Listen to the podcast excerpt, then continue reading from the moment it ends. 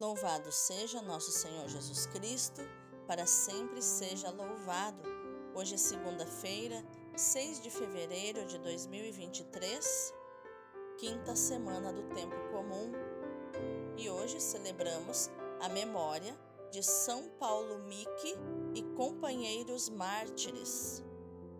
Paulo Mique era um jesuíta japonês e é um dos 26 mártires que no dia 5 de fevereiro de 1597 morreram crucificados na colina de Tateyama, chamada depois de Colina Santa, junto de Nagasaki.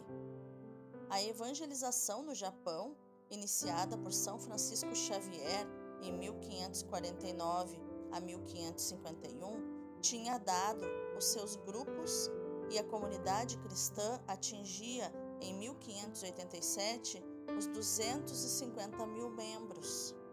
O imperador, que tinha inicialmente favorecido os missionários, decretou a expulsão dos jesuítas e mandou prender seis franciscanos espanhóis e três jesuítas japoneses.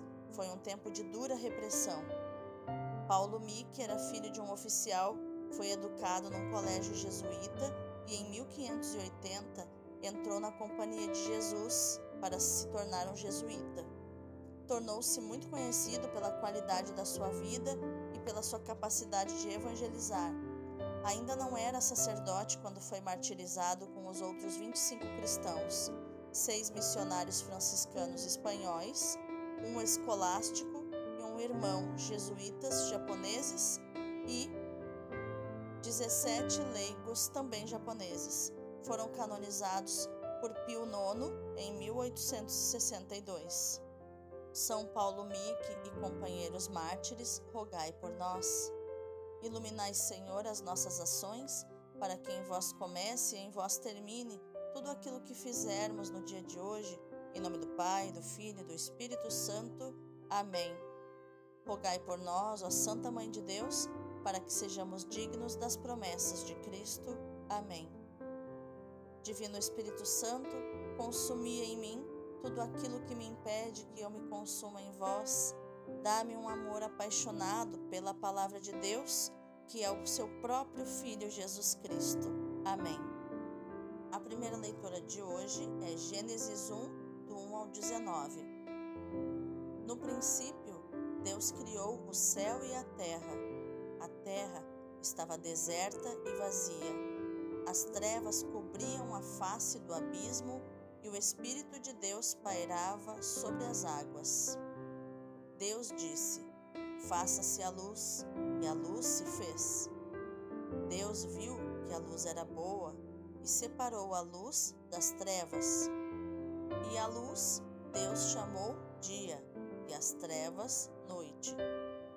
Houve uma tarde e uma manhã, primeiro dia. Deus disse: Faça-se um firmamento entre as águas, separando umas das outras.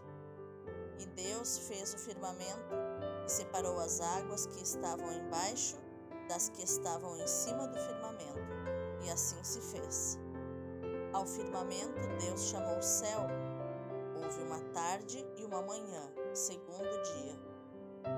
Deus disse: Juntem-se as águas que estão debaixo do céu num só lugar e apareça o solo enxuto. E assim se fez.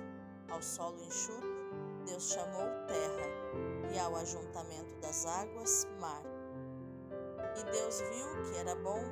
Deus disse: A terra faça brotar vegetação e plantas que deem semente, e árvores frutíferas que deem fruto segundo a sua espécie que tenham nele sua semente sobre a terra.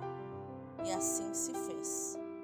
E a terra produziu vegetação e plantas que trazem semente segundo a sua espécie, e árvores que dão fruto, tendo nele a semente da sua espécie.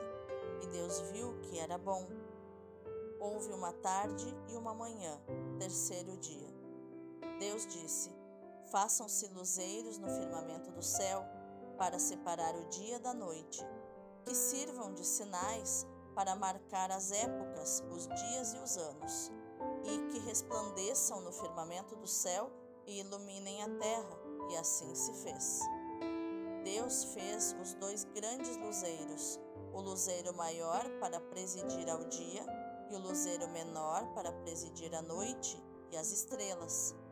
Deus colocou-os no firmamento do céu para alumiar a terra, para presidir ao dia e à noite e separar a luz das trevas. E Deus viu que era bom, e houve uma tarde e uma manhã, quarto dia. Palavra do Senhor, graças a Deus. O responsório de hoje é o Salmo 103 ou 104, dependendo da tradução, versículos do 1 ao 10 e do 12 ao 35. Alegre-se o Senhor em suas obras. Bendize, ó minha alma, ao Senhor, ó meu Deus e meu Senhor, como sois grande. De majestade e esplendor vos revestis, e de luz vos envolveis como num manto. A terra vós firmastes em suas bases, ficará firme pelos séculos sem fim. Os mares a cobriram como um manto, e as águas envolviam as montanhas. Fazeis brotar em meio aos vales as nascentes, que passam serpeando entre as montanhas. Às suas margens vêm morar os passarinhos, entre os ramos eles erguem o seu canto. Quão numerosas, ó Senhor, são vossas obras, e que sabedoria em todas elas! Encheu-se a terra com as vossas criaturas. Bendize, ó minha alma, ao Senhor. Alegre-se o Senhor em suas obras. Aleluia, aleluia, aleluia. Jesus pregava a boa nova, o reino anunciando, e curava toda espécie de doenças entre o povo. Mateus 4, 23. Aleluia, aleluia, aleluia. O evangelho de hoje é Marcos 6, do 53 ao 56. Naquele tempo, tendo Jesus e seus discípulos acabado de atravessar o mar da Galileia, chegaram a Genezaré e amarraram a barca. Logo que desceram da barca, as pessoas imediatamente reconheceram Jesus. Percorrendo toda aquela região, levavam os doentes deitados em suas camas para o lugar onde ouviam falar que Jesus estava. E nos povoados, cidades e campos onde chegavam, colocavam os doentes nas praças e pediam-lhe para tocar ao menos a barra da sua veste. E todos quantos o tocavam ficavam curados. Palavra da salvação, glória a vós, Senhor. Vejamos então agora o contexto das leituras de hoje a primeira leitura nos mostra os relatos da criação que descrevem ações divinas que se situam não na história, mas num princípio que ninguém pode conhecer. Daí a necessidade do uso da linguagem dos mitos. De fato, ninguém assistiu à criação do mundo para poder narrá-la. Onde estavas quando lancei os fundamentos da terra? Pergunta Deus a Jó. Jó 38, versículo 4. Portanto, o caráter destes relatos não é científico, embora o autor se sirva da noção experimental do mundo corrente no seu tempo. Nem é histórico, embora as apresente em movimento e num processo análogo ao da história. Estas afirmações são teológicas, falam de Deus enquanto revelam ação e desígnio do mundo, e enquanto este encontra a plenitude do seu ser na referência a Deus. São teologia de linguagem medida e refinada, e são também mensagem para determinados destinatários, como os pagãos que adoravam o sol, a lua e outras criaturas. No primeiro relato, o autor sagrado refere que Deus tudo criou pela sua palavra e baseia a estrutura da sua narrativa nos sete dias da semana, com os seis dias de trabalho e mais um de repouso, o sétimo dia, para o qual converge toda a ação semanal que nele encontra plena realização. Esta estrutura é propositadamente usada tanto mais que as ações de Deus são mais de sete. a luz, a abóbada celeste, a terra enxuta, a vegetação, os luzeiros, os peixes, as aves, o gado, os répteis, o homem, macho e fêmea, homem e mulher. O relato de Gênesis 1 quer nos dizer que a criação foi organizada em vista de um fim muito concreto que se resume no sábado, que é dia de repouso para o homem e o dia de louvor para Deus.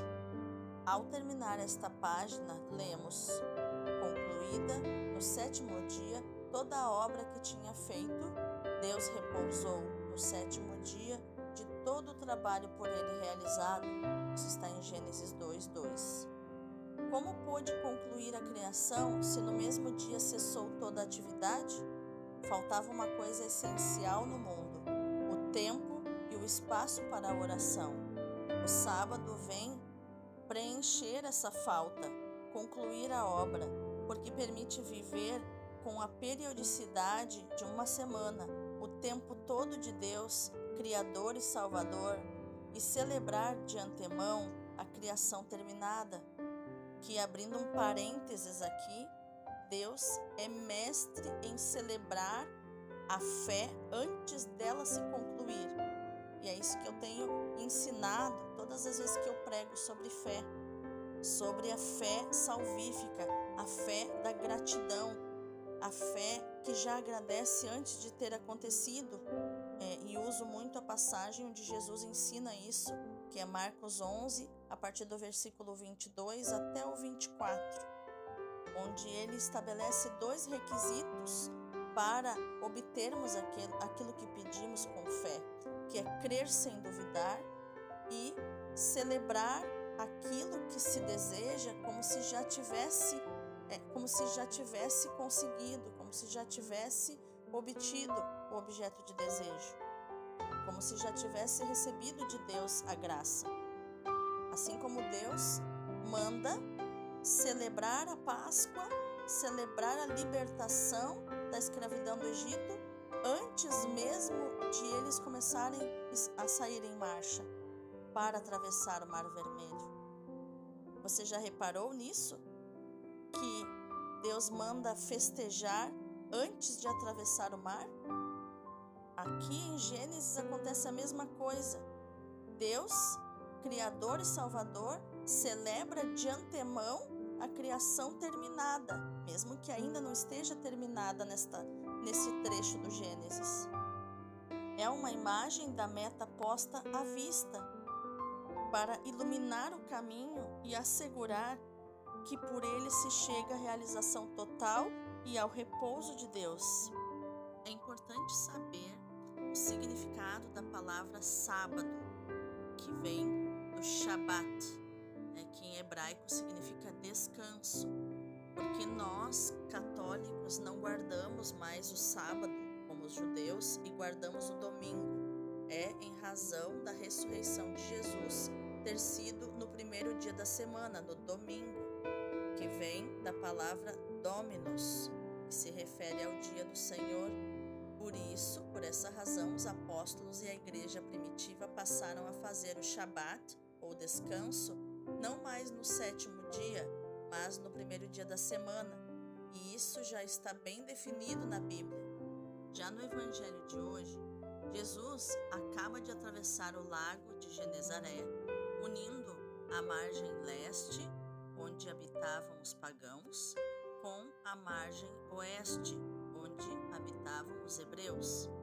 A descrição de Marcos nos lembra as promessas messiânicas, que dizem: Acorrerão ao monte do Senhor todas as gentes, virão muitos povos e dirão: Ele nos ensinará os seus caminhos.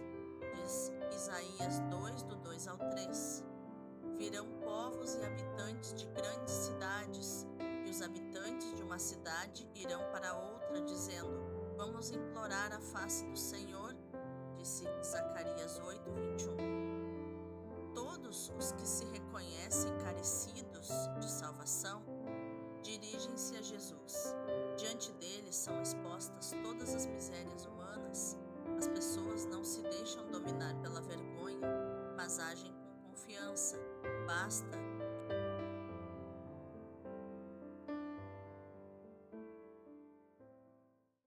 As pessoas não se deixam dominar pela vergonha, mas agem com confiança.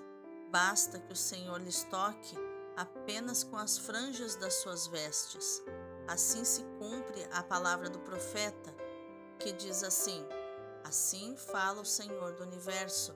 Naqueles dias, dez homens de todas as línguas das nações tomarão um judeu pela dobra do seu manto e dirão: Nós queremos ir convosco porque soubemos que Deus está convosco, disse Zacarias 8:23. Não precisamos de nos esforçar para demonstrar que no evangelho se tratava sempre de verdadeiros milagres e não de casos idênticos àqueles de que fala hoje a parapsicologia. Uma correta cristologia não exige que Jesus fosse um super-homem Marcos não usa métodos racionalistas para demonstrar a divindade de Jesus. Aliás, para ele, a fé é um dom gratuito de Deus que geralmente precede os milagres. O interessante é que as pessoas perceberam que a mensagem do Evangelho não era algo de abstrato, de puramente filosófico, mas que implicava a melhoria da sua situação se, intuindo que Deus estava com Jesus, acorriam a ele, depois de estarem com ele, partiam gritando: Deus está conosco e a nosso favor em Jesus. Esse cenário no qual as pessoas desejam ser tocadas na sua alma por Jesus e não apenas na sua mente, de uma forma filosófica, me fez lembrar de uma anedota que conta que um dia Jesus estava com seus discípulos e lhes perguntou: E vocês, quem dizem que eu sou? Simão Pedro levantou-se e respondeu: Tu és a teofania escatológica que sustenta ontologicamente a intencionalidade de nossas relações subconscientes e interpessoais. Jesus abriu os olhos cheios de surpresa e perguntou: O quê? que significa isso? E Pedro não pôde repetir porque havia se esquecido. Não era algo que tivesse no coração, mas somente na sua mente. O mundo está cansado de escutar teorias e florilégios literários. Tem fome das palavras vivas e eficazes que realizem aquilo que contém. A igreja de hoje necessita mais de testemunhas do que de mestres dizia o Papa Paulo VI, testemunhas que tenham experimentado a nova vida trazida por Cristo Jesus. Vamos meditar mais profundamente essa palavra. As páginas do Gênesis que nos falam de Deus Criador suscitam em nós sentimentos de admiração e de grandeza. É pela Sua palavra que Deus cria o mundo, dá uma ordem e tudo acontece. Deus disse: faça-se, e assim se fez. E não falta uma avaliação da obra feita. E Deus viu que isto era bom, diz Gênesis 1, 25. Deus aprecia as obras que realiza, se compraz nelas. Sabemos que a Bíblia não pretende explicar cientificamente a criação do mundo. Os relatos do Gênesis são uma história religiosa que fala de todas as criaturas que afirma que todas têm origem em Deus e na sua palavra criadora, o escritor bíblico está claramente cheio de admiração pelas obras de Deus. A nossa admiração, a milênios de distância, há de ser ainda maior, porque hoje, graças à investigação científica, compreendemos muito melhor a grandeza do universo. E quanto mais a ciência estuda, mais evidências de que o universo foi criado por uma mente inteligente, o nosso Deus. O autor bíblico não conhecia a distância da Terra até a Lua, nem as quase inimagináveis distâncias medidas em anos-luz entre os astros. Continuam a ser descobertas estrelas hoje em dia, vias lácteas, galáxias. Nós agora temos conhecimento de tudo isso, que não é suficiente, mas é importante como revelação de Deus. Deus se revela na sua criação. É bom e útil para nós nos deter e contemplar a grandeza e as maravilhas de Deus nas suas obras pequenas e grandes. Os santos comoviam-se profundamente diante da grandeza do universo, mas também diante da simplicidade e da beleza de uma pequena flor. Em tudo descobriam a presença da sabedoria, do poder, do amor de Deus. Louvai o Senhor porque Ele é bom, porque eterna é a sua misericórdia, nos convida o salmista. Em 2 Crônicas 7,3. O cristão cultiva diante da criação um olhar grande de otimismo e de respeito. Otimismo porque, apesar do mal que há no mundo, o conjunto das obras de Deus é bom, de respeito, porque se tudo foi feito para o homem, ele deve usá-lo na medida das suas reais necessidades, sem destruir nem desperdiçar o que quer que seja. O encontro com Deus feito homem, com Jesus, nos possibilita uma cura que nos permite ver a verdade, a verdade da criação e a nossa própria verdade. Vamos orar? Obrigada, Senhor, pela obra maravilhosa da criação. Louvado sejas por todas as tuas criaturas, o sol, a lua, as estrelas, o ar, as águas, o fogo, a terra, com tudo que a enche, nos sustenta e governa. Obrigada por teres feito o homem como, como obra-prima da criação. Que ele saiba usá-la com respeito, com amor, com gratidão. Que jamais se limite a perguntar para que serve quanto rende, mas que tenha consciência de que o que existe na terra é para os que vivem hoje e hão de viver no futuro também. Amém. Vamos contemplar as leituras de hoje pelos olhos e pelo coração do Padre Leão Deon do Sagrado Coração de Jesus. Ele diz: Chegou o momento de imaginarmos as piedosas conversas de Jesus e de seus pais. Regressavam os três a Nazaré, tão felizes por estarem de novo reunidos. Desceu com eles, diz-nos São Lucas, como para nos dizer: meditai sobre as suas conversas. Com que é que Jesus podia entreter-se com os seus pais, senão com a sua missão messiânica? Com todos os desígnios de misericórdia que enchiam seu coração, aí conduzia docemente o seu pensamento. Mãe, dizia, os homens passam mal os dias da sua peregrinação na terra, deixam-se absorver pelo cuidado dos interesses temporais, e, no entanto, os milagres da criação estão por toda parte, semeados sobre os seus caminhos mas não se dignam olhá-los. Não consideram quem é que fez crescer e reverdejar esta árvore, quem, com tantos matizes, coloriu este bando alado de graciosas aves, nem quem os alimentou sem que ele se inquiete. Certamente estes pássaros folgazões não semeiam nem recolhem. Contemplai, ó minha mãe, ó meu lírio, a vossa irmã, aquela flor ali, branca como a neve. Na verdade, nem a esposa de um rei, nem Salomão, mesmo na sua glória, foram adornados tão magnificamente, e no entanto, não passa de uma flor. Que linda essa meditação do Padre Leão sobre a conversa de Jesus com Maria e José, sobre a criação de Deus, sobre Deus amando tudo que criou.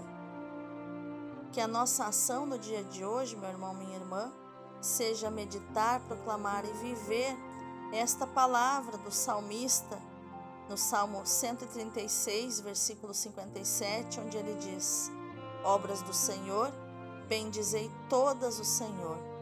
Deus abençoe o teu dia.